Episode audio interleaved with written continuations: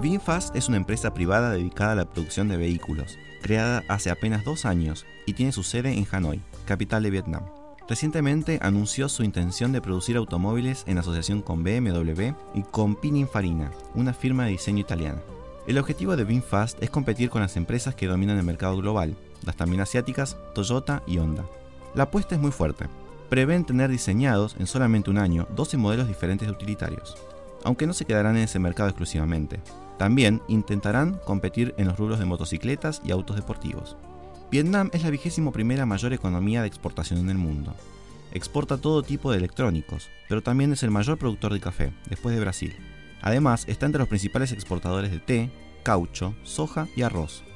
E incluso busca competir con México en el mercado de las paltas, con el cual se realiza el tradicional guacamole. Vietnam mejora constantemente su clima de negocios. Este año ya aumentó la inversión extranjera directa en casi un 70%. Al mismo tiempo, ha logrado reducir significativamente la pobreza y que el 88% de su población esté cubierta por un seguro de salud. ¿Cómo llegó una de las últimas repúblicas socialistas del mundo, que pasó años dividida y fue castigada por sucesivas guerras a ser una de las economías más pujantes del mundo? Soy Max Popse y hoy en Te Cuento Asia, Vietnam.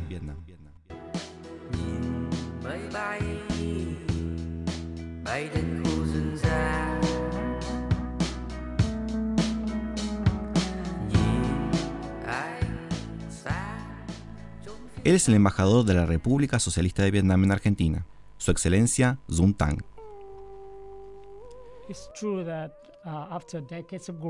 Es cierto que después de décadas de guerra, Vietnam terminó con muchas consecuencias en todos los ámbitos, especialmente en lo social, lo económico y lo relativo a las relaciones internacionales. Tuvimos dificultades para comenzar y mantener nuestra independencia y reunificación mientras estábamos construyendo y desarrollando el país. En 1986 se lanzó el proceso Doi Moi y gracias a este proceso hoy nos encontramos con un Vietnam con una alta tasa de crecimiento del PBI, una mejora del nivel de vida, de la seguridad y de la estabilidad política. Hemos podido incluso ampliar nuestras relaciones internacionales. Vietnam es el país del sudeste asiático que más conflictos bélicos atravesó en la segunda mitad del siglo XX, pero, llamativamente, también es el único en haber ganado tres guerras contra potencias mundiales, como Francia, Estados Unidos y China. Francia dominaba colonialmente la llamada Península Indochina, que incluía también a Camboya y Laos. Luego de la Segunda Guerra Mundial, los vietnamitas estaban organizados para lograr su independencia, pero los franceses no estaban dispuestos a entregársela. Esto llevó al enfrentamiento y a una década de combates que terminaron con la rendición francesa. Sin embargo, aquí comenzaron los problemas entre el sur y el norte de Vietnam, que abrieron la puerta a la Gran Guerra. De los tres conflictos, el más conocido es el que enfrentó a la entonces Vietnam del Norte con los norteamericanos. Esa guerra, todavía un símbolo trágico en la cultura norteamericana, fue también el icono de un mundo en cambio y de nuevos conflictos sociales que atravesaban Europa, como el Mayo francés y la Primavera de Praga, y América Latina con la expansión de las guerrillas. El resultado es conocido. Las tropas norteamericanas debieron recorrer el mismo camino que los franceses.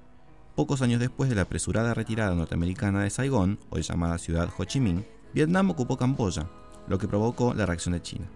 De esta forma, iniciada la década de los 80, se involucró otra vez en un conflicto bélico, ahora en la zona fronteriza con China, y que, una vez más, terminó con el triunfo de los vietnamitas. Recién en 1990, cuando las tropas vietnamitas abandonaron Camboya, Vietnam comenzó un periodo sin guerras ni militarización. La tarea por delante era enorme, había que reconstruir todo. Vietnam se independizó y se reunificó en 1976 con un costo altísimo. Aislados internacionalmente, con la destrucción total de su economía e infraestructura, con parte de su territorio contaminado por los químicos arrojados durante la guerra o inutilizado por las bombas y minas aún sin detonar, con más de un millón de sus ciudadanos muertos y muchos más discapacitados, desnutridos y sin ningún tipo de educación. El equipo argentino de antropología forense, por intermedio de un acuerdo entre los dos estados, brindó capacitación técnica a médicos forenses de Vietnam en la utilización de procedimientos y estándares internacionales para la identificación de restos humanos. La etapa de reconstrucción no sería fácil. Incluso la aplicación de un sistema planificado de granjas comunitarias para mejorar la agricultura fue un fracaso, lo que aumentó la crisis en la década de los años 80. Hasta acá es la historia conocida. Pero sobre lo que no se sabe tanto es cómo comenzó el rápido proceso que convirtió al país en una potencia económica regional. Debido a su ubicación estratégica, varias potencias extranjeras intentaron controlar Vietnam durante toda su historia. ¿Cómo es la relación de Vietnam hoy con esas potencias? Um, uno de los refranes de la cultura de Vietnam que se refleja en nuestra política exterior es tener más amigos y menos enemigos y también cerrar el pasado y mirar hacia el futuro. Es por eso que mientras seguimos nuestra política de independencia, autosuficiencia, paz, cooperación y desarrollo, hemos establecido y desarrollado buenas relaciones con todos los países del mundo, incluidos nuestros antiguos enemigos, como Francia, Estados Unidos, Japón, China. Las buenas relaciones con estos países, más la Unión Europea y Rusia, desempeñan un papel importante en todas nuestras relaciones internacionales. Con los Estados Unidos, por ejemplo, desde la normalización de las relaciones en 1995, las relaciones bilaterales implican ahora una asociación global, con cooperación que abarca casi todos los campos, como la política, la economía, la ciencia, la tecnología, la educación y la formación, la seguridad, el cambio climático, la salud y el medio ambiente. Los presidentes estadounidenses Clinton, Obama y Trump han visitado Vietnam y los dos países también han cooperado en organizaciones y foros globales y regionales, tales como Naciones Unidas o APEC. China es uno de los 16 socios estratégicos que Vietnam tiene en el mundo. Gracias a la proximidad geográfica, nuestros vínculos están muy bien desarrollados en todos los ámbitos, especialmente en el comercio. Siendo la segunda economía más grande del mundo, China es una de las economías y socios comerciales más importantes de Vietnam. Y por otro lado, los dos países han reconocido también las cuestiones pendientes entre nosotros y han acordado poner las diferencias bajo un buen control. Japón y Francia ambos son socios estratégicos de Vietnam también. Estamos contentos de ver que las relaciones bilaterales han beneficiado tremendamente a los pueblos de ambos lados. Japón es uno de los inversores más importantes en Vietnam y con la Unión Europea, por poner otro ejemplo, el 30 de junio de este año firmamos dos acuerdos importantes el Acuerdo de Libre Comercio con Vietnam y el Acuerdo de Protección de Inversiones entre la Unión Europea y Vietnam. Estos dos documentos son muy importantes para los inversores y para los socios comerciales de la Unión Europea que hacen negocios con Vietnam. Asimismo, hemos construido muy buenas relaciones con Rusia y la India.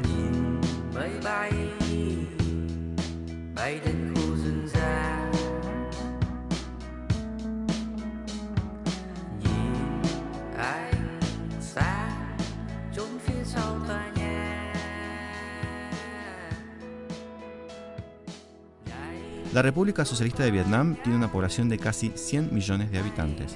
Cuando terminó la guerra contra los norteamericanos, eran 45 millones, menos de la mitad. La inmensa mayoría de sus habitantes no profesa ninguna religión, aunque existen importantes minorías budistas y católicas. Si bien la lengua oficial es el vietnamita, también hay grupos étnicos como los Mon, los Thai o los Khmer que utilizan habitualmente sus propias lenguas.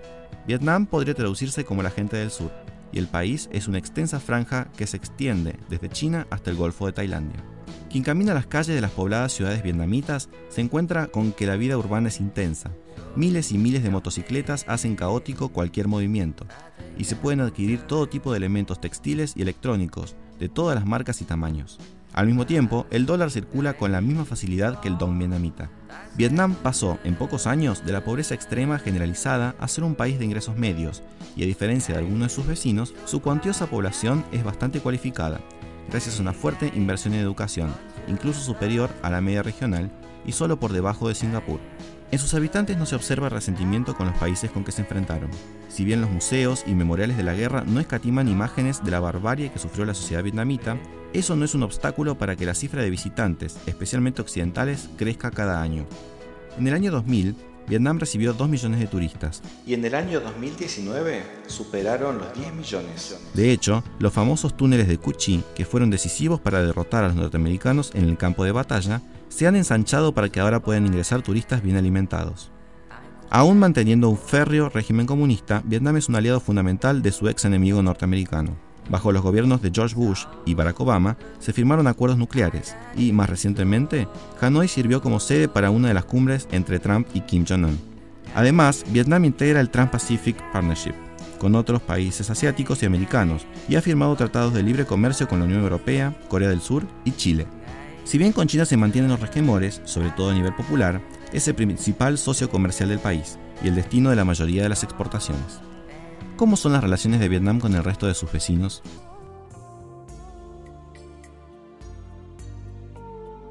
Oh, you are right that uh, Vietnam joined ASEAN rather later. Late. Oh, yeah, as compared to Nos unimos a ASEAN más tarde en comparación con los otros países miembros. Nos convertimos en miembros de ASEAN el 28 de julio de 1995 28 años después de la fundación del grupo. Desde entonces, siempre le hemos dado mucha importancia a nuestra relación con ASEAN. Para Vietnam, ASEAN juega un rol muy importante, tanto en términos de la geopolítica como de la geoeconomía. En los últimos 24 años, como miembro de ASEAN, Vietnam ha mantenido una muy buena relación con ASEAN como grupo y con cada Estado miembro de la organización. Probablemente sepa que Laos y Camboya son socios especiales de Vietnam. También mantenemos una asociación estratégica con Indonesia, Malasia, Filipinas, Singapur y Tailandia, mientras que Myanmar y Brunei son nuestros socios integrales. Por lo tanto, en mi opinión, nuestras relaciones con ASEAN han ayudado a Vietnam a disfrutar de un entorno pacífico y estable para el desarrollo, la expansión de los mercados de bienes y servicios de exportación y la creación de entornos más atractivos para los inversores y empresarios extranjeros que vienen a Vietnam. Hablando estadísticamente, ASEAN es el cuarto destino de exportación de Vietnam detrás de la Unión Europea, Estados Unidos y China. El año pasado nuestro comercio total con ASEAN representó el 11.7% del comercio de Vietnam, un valor de unos 56.3 mil millones de dólares. Otro dato es que hasta octubre de 2019, el capital registrado total a partir de los países de ASEAN en Vietnam alcanzó aproximadamente los 64.5 mil millones de dólares estadounidenses y tienen alrededor de 1.400 proyectos en Vietnam. Por lo tanto, estamos orgullosos de ser un socio muy cooperativo y responsable de ASEAN. Hemos sido una contribución significativa en todas las áreas de cooperación, como ayudar a ASEAN a mantener su papel central en las estructuras regionales, en la economía, la política y las instituciones de seguridad. Una nota más, este año Vietnam asumirá la presidencia de ASEAN y estamos comprometidos a hacer todo lo posible para promover el papel de ASEAN en los temas de la defensa de la paz, la estabilidad y la prosperidad en la región en interés del pueblo de ASEAN.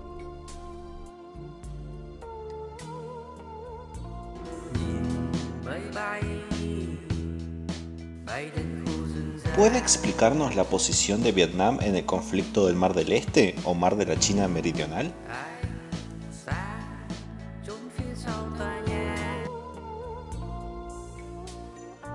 Uh, Vietnam is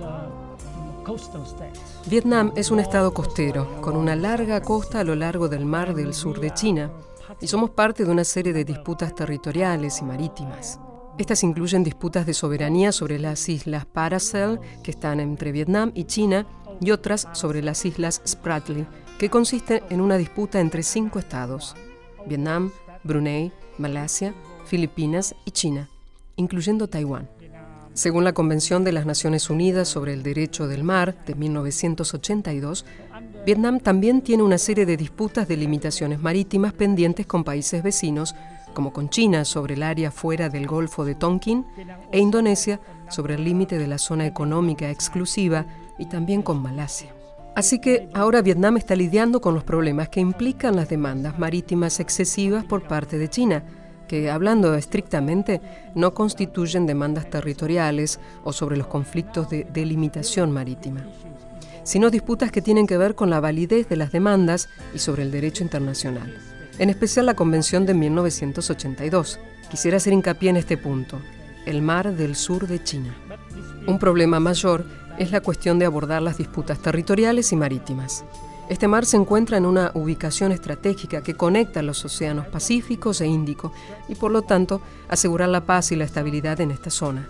Y también la libertad de navegación y los sobrevuelos en esta región es una gran preocupación para la comunidad internacional.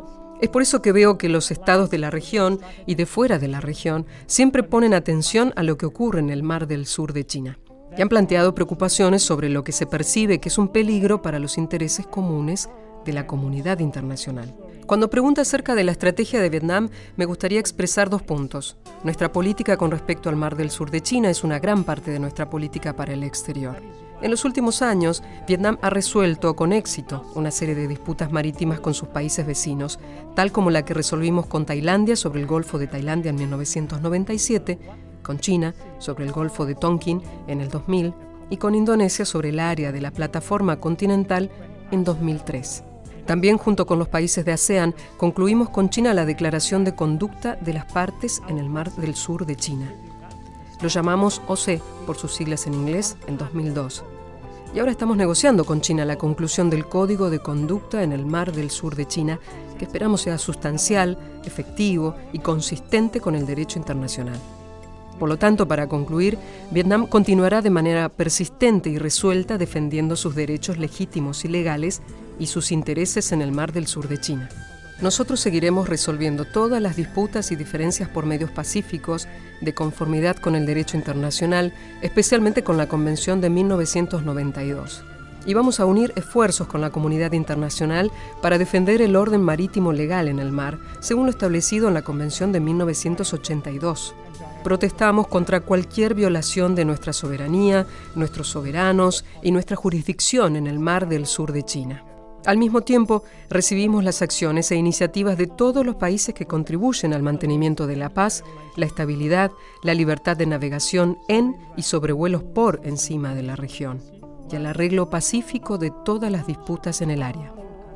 Al mismo tiempo, recibimos las acciones e iniciativas de todos los países que contribuyen al mantenimiento de la paz, la estabilidad, la libertad de navegación en y sobre vuelos por encima de la región y al arreglo pacífico de las disputas en el área. No, no lo llamamos Mar del Sur de China, lo llamamos Mar del Este en español o Bien Dong en vietnamita. Probablemente no mucha gente lo sepa.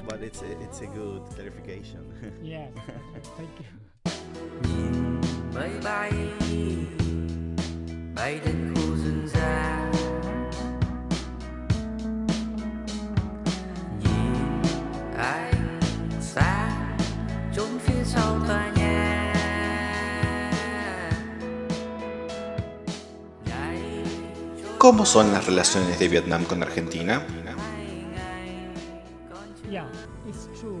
Es cierto que nuestras relaciones bilaterales se han desarrollado muy rápido en la última década y esto se puede ver en varios aspectos de nuestras relaciones, especialmente en las políticas de las áreas económicas y comerciales.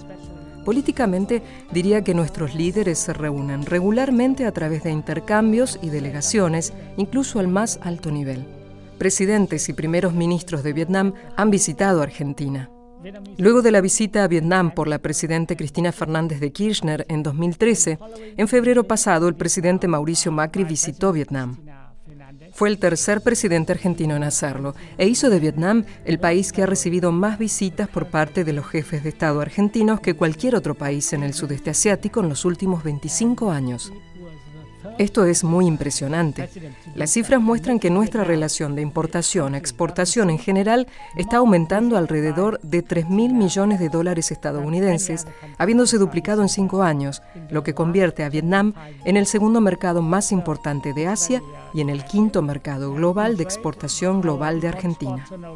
Creo que también trabajamos no solo en cuestiones políticas y comerciales, sino también cooperamos de manera muy efectiva en otros campos, como ciencia, tecnología, energía, la atención médica y la educación. Esto muestra que nuestros países pueden ser complementarios entre sí. En el comercio, por ejemplo, importamos casi 2.4 mil millones de dólares de sus alimentos para el ganado, como el maíz y la soja, y al mismo tiempo ustedes importan de Vietnam textiles, calzado, productos electrónicos como los teléfonos celulares Samsung, por ejemplo. En Vietnam disfrutamos de una ventaja relativa en la industria textil. Argentina debería aprovechar eso para que podamos ayudarnos mutuamente. Nosotros tenemos una capacidad laboral muy buena en la producción de chips electrónicos, maquinaria de montaje y de plantación agrícola. Ustedes en Argentina son fuertes en agricultura, productos lácteos, maquinaria y biotecnología. Entonces, en estas áreas podemos ser complementarios entre nosotros, podemos ayudarnos mutuamente. Aparte del intercambio de visitas de alto rango, hay ahora dos mecanismos principales que existen entre los dos países. Uno es el Comité Intergubernamental, que incluye a varios ministerios de ambos países. Se reúne cada dos años. También tenemos otro mecanismo que es de consulta política en el ámbito de los vicecancilleres. Estos son muy buenos mecanismos para desarrollar nuestras relaciones, pero también hay que mantener intercambios regulares de persona a persona, a pesar de nuestra distancia geográfica. Así que ahora estamos tratando, ambos lados, de mejorar y promover la eficiencia de estos mecanismos, así como estas iniciativas a través de canales de cooperación bilateral y multilateral.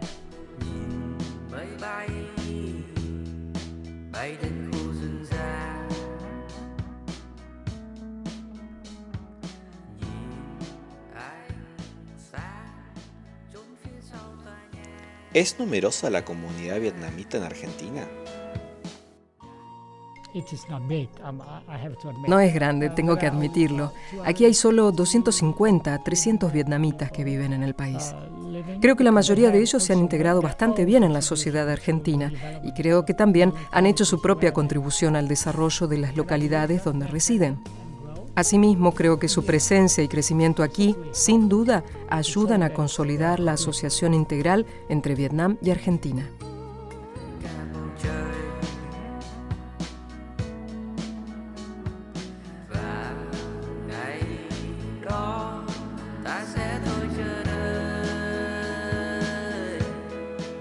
Pedrosa, ¿cómo ves a Vietnam? Vietnam es una de las potencias regionales, es un país importante internacionalmente. Eh, no es por su tamaño, no es por su cantidad de habitantes solamente, es por su historia, por el papel que cumplió durante la Guerra Fría, en esa famosa guerra con, Estados Unidos. Eh, Vietnam a partir de ese momento se reconstruyó eh, y hoy podemos decir que es una economía sólida, es una economía que intercambia con todo el mundo, es un, país que ha sabido reformarse en lo económico, evitar la crisis de los países socialistas que en la década del 90 terminó con la Unión Soviética, su principal aliado, a diferencia de, por ejemplo, otros países como Cuba, eh, ha logrado eh, mejorar notablemente mucho de los índices eh, sociales luego de la caída de la Unión Soviética, mantener cierta, cierto crecimiento regular y constante en el tiempo. Ahora bien, el desafío de Vietnam, más que económico, es político. Es cómo acompañar todo este crecimiento del doimoy, antes mencionado, de este proceso de reformas económicas, con un proceso de apertura política que le permita eh, agregar a, toda su potencia económica eh, una potencia que tiene la sociedad eh, vietnamita desde lo intelectual, desde lo artístico, desde también de lo político. Entonces creo que lo que tenemos que esperar en el futuro de Vietnam es una mayor apertura, una mayor reforma y creo que eso no solo va a ser bueno para los propios vietnamitas, para el gobierno vietnamita, sino también para toda la región.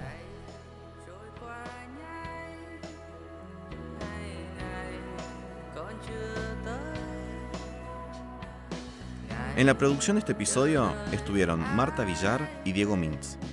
En la operación técnica, Gabriel Osorio. Este episodio contó con la colaboración de Mariano Statelo. En la locución, Gisela López. Yo soy Max Popsen.